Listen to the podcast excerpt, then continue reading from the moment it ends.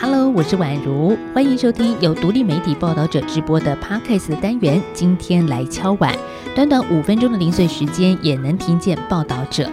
那今天是第一集的播出，一开始让大家听到的是林声祥老师专门为报道者所创作的开场音乐。这首曲子是结合了恒春思想起的古谣，还有西非的民谣。未来呢，它将成为大家认识我们的一种声音识别。听到它就知道报道者来了。当然呢，在原版的主配乐之外，我们还另外邀请了电子音乐制作人黄少雍做成 remix 的版本，未来你也可以听得到。好，这就是报道者在新的单元当中呢，有一点点的不一样，来跟大家分享。那回到今天来敲碗，在这一集我们要谈到的是俄罗斯入侵乌克兰战争。从二月二十四号战事爆发以来，相信不少人跟宛如一样，持续在关注事件的发展。而这一集录音的时间是三月四号，与播出日相同。我们之所以会拉到最后一刻呢，这是因为乌克兰跟俄罗斯代表团在当地时间三号展开了第二轮的和平谈判。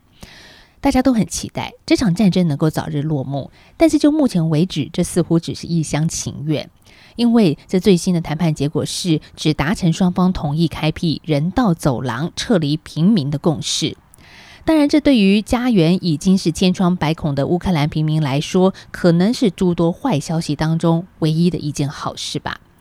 那接下来有一些关键数字，我想先让你知道。在录音这一天的最新消息是，美国国防部公布，俄军至今已经发射了四百八十枚飞弹攻击乌克兰。三月二号，乌克兰政府也提到，俄罗斯入侵造成了当地的平民两千人的丧生，上百栋的建筑物遭到损毁，其中包含医院、幼儿园和住宅区。三月三号是俄罗斯入侵乌克兰战争的第八天，而联合国难民署也提到，一周内已经有一百万人逃离，而且预估日后呢可能会有超过四百万人离开乌克兰。刚才宛如很快速的念完一堆数字，但是别忘了，他们背后是一个个活生生的生命。这一个星期，看着乌克兰大臣陆续被沦陷，让人心情很不好过。本来他们也可以像我们一样，想着周末该怎么度过，但是呢，转眼之间，他们的身份从一般平民，从上班族变成了难民。那现在，他们正在面对欧洲自二次世界大战以来一国对他国的最大规模攻击。乌克兰时间三月四号清晨，我们看到乌国邻近的扎波罗热的核电厂在俄军进攻之后失火。你知道吗？在这一座位在乌克兰东南方的核电厂内，有十五座核能反应炉。其实，在俄军宣誓占领之前，曾经有上百位的民众，他们以肉身挡道，垃圾车也被开上道路，就是为了试图阻挡俄军对核电厂的攻势，但最后仍然没有挡下。乌克兰外交部长库列巴在台湾时间三月四号的早上发言证实，俄罗斯从多方攻击这座欧洲最大的核电厂，火势正在变大。如果核电厂爆炸，造成的伤害将是车诺比的十倍大。俄罗斯必须立即停止攻击，让消防员进入，建立安全区。以上谈到的这一些，都是三月四号我们大多数人仍然在睡梦当中，乌克兰正在发生的事。真的事情实在是太多了，我们也没有把握在你听到这一集的时候，战事还会出现什么样的转变。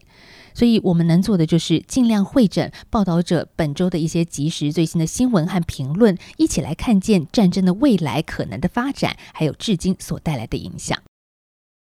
我们看到法国总统马克宏跟普丁在三号曾经通话九十分钟，马克宏对普丁说：“你正在犯下严重的错误。”但是这句话没有说服普京停火。一名法国的外交官对外还表示，最艰难的情况才正要到来，并且直接明白表示，补丁计划拿下全乌克兰。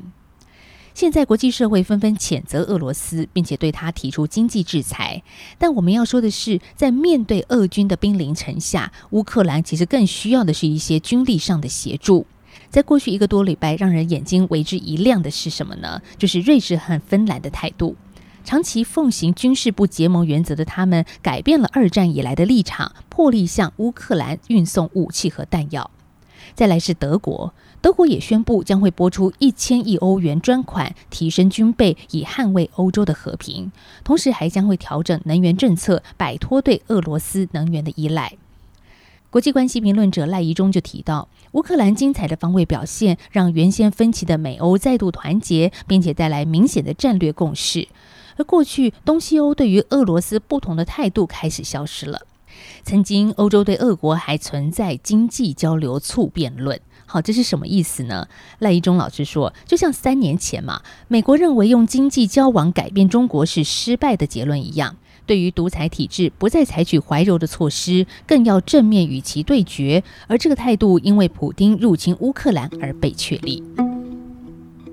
以上是这一集的今天来敲碗，我是宛如，谢谢你的收听。今天谈到的内容，我们也会附连结在本集节目的资讯栏，邀请你将这集单元或文章分享给更多人知道。也很期待你将收听或收看文章的想法，以回馈留言或者是寄信的方式告诉我们。报道者是一个不收广告、没有付费墙的非盈利媒体。如果你行有余力，也可以透过定期定额、单笔捐款的方式支持我们。我们下次再见，拜拜。